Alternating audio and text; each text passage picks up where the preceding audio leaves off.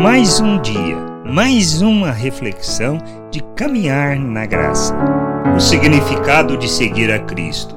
Jesus nos chama para entender e compreender a vontade do Pai e andarmos segundo os valores eternos. Ele nos chama para fazermos parte do reino de Deus, não para a nossa religiosidade, como foi o chamado de Levi, em Marcos, no capítulo 2, versículo 13 e 14. De novo Jesus foi para junto do mar, e toda a multidão vinha ao encontro dele, e ele os ensinava.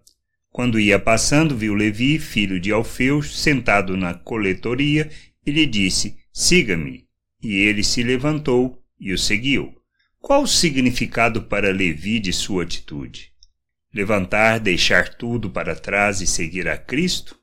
O que isto deve significar para nós? Temos que entender que seguir a Cristo é nos comprometermos totalmente com Ele e com a vontade do Pai não se trata mais de nós nem dos nossos interesses, mas da vontade daquele que nos chama e nos tira das trevas e nos transporta para o seu reino. Assim como Levi tinha consciência que o chamado não era compatível com o que fazia e o que ele buscava não estava nas prioridades do reino. Abandonou tudo para ser discípulo de Cristo. Conosco não é diferente. Podemos não deixar de trabalhar, mas mudamos completamente nossas atitudes com relação às coisas desta vida. Tudo passa a ser o meio para cumprir a vontade do Pai e não o fim em si mesmo.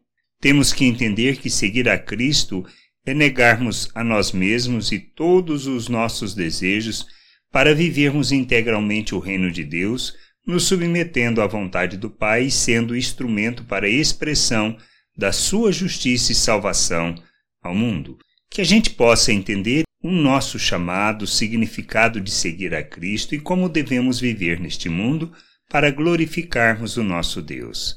Graça e paz sobre a tua vida. Amém. Você acabou de ouvir uma reflexão de caminhar na graça.